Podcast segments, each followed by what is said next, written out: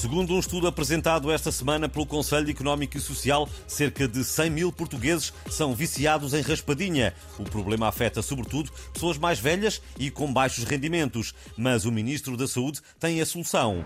É, vamos abrir um, programa de tratamento para os que sofrem de, do vício da raspadinha, que consiste basicamente em pô-los a raspar outras coisas. Por exemplo, uh, raspar ativistas climáticos das paredes e do chão onde eles agora se colam.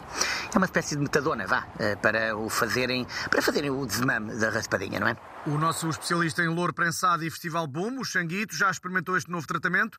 Uh, não é verdade? Yeah, estive a raspar um ativista climático da parede do museu. Mas não é a mesma cena, mano. Os ativistas não dão prémio, estás a ver? No máximo atiram-te uma tarta à cara.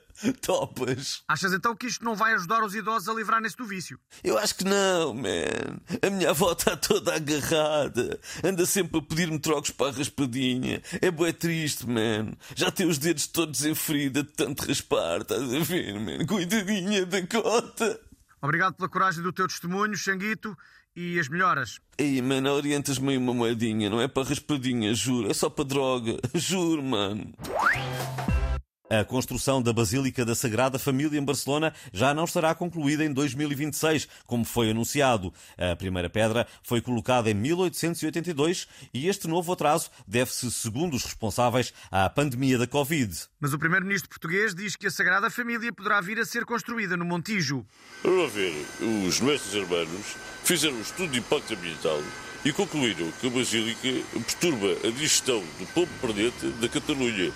Maneiras que estão a estudar alternativas e a Sagrada Família tanto pode vir a ser terminada em Barcelona como transferida eh, para Mérida, eh, Montijo, Alcochete ou Ayamonte. São tudo hipóteses que estão em cima da mesa. Vamos ver.